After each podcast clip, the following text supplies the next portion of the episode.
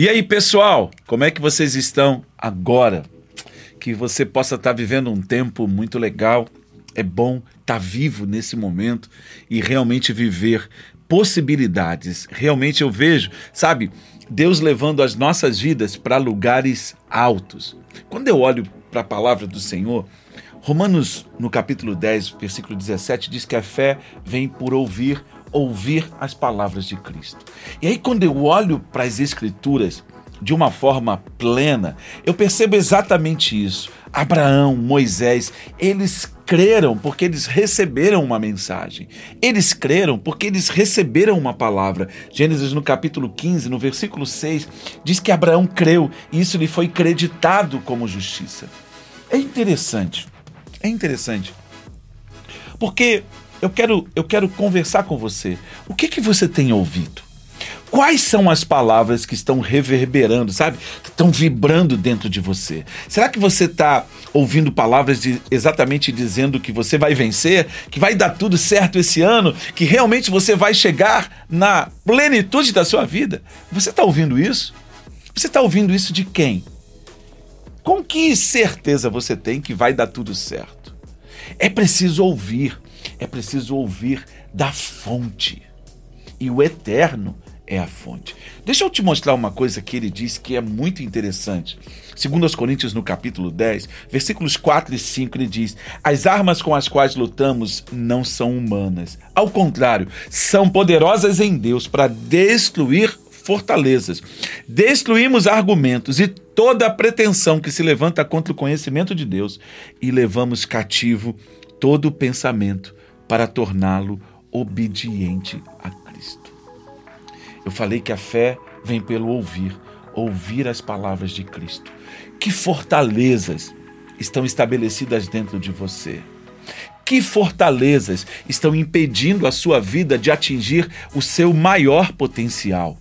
Você precisa ouvir, mas ouvir da fonte, ouvir do eterno, porque quando você ouvir as palavras que ele tem para você, quando você simplesmente se lançar nas promessas que ele tem estabelecido na sua palavra e que são manifestas em nossas vidas, você vai começar a destruir essas crenças.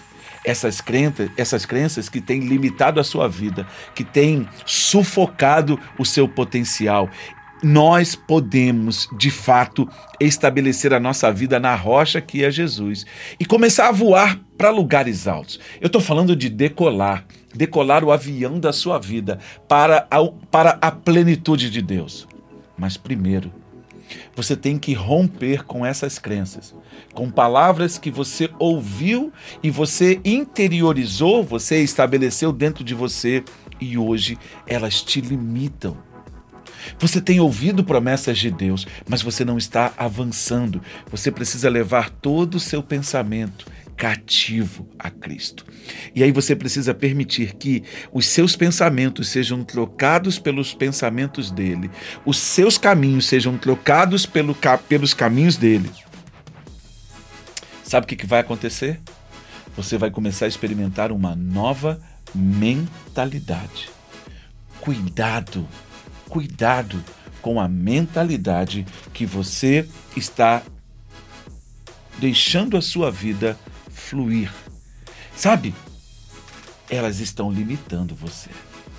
Hoje, agora, nós podemos conhecer os planos que ele tem para nós.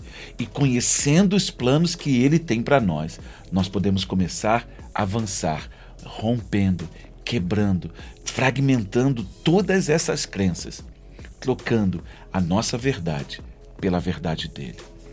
Vou te dizer uma coisa: ele vai levar você, ele vai conduzir a mim e a você nessa estação em lugares elevados. Nós vamos começar a descobrir que os planos que ele tem para nós são muito melhores do que os nossos. Bem, eu vou parando por aqui. Dá uma olhadinha nos outros, nos outros bate-papos que, que Deus tem nos dado nessa estação, nessa nova, nesse novo começo de temporada 2022, uma nova temporada de vida.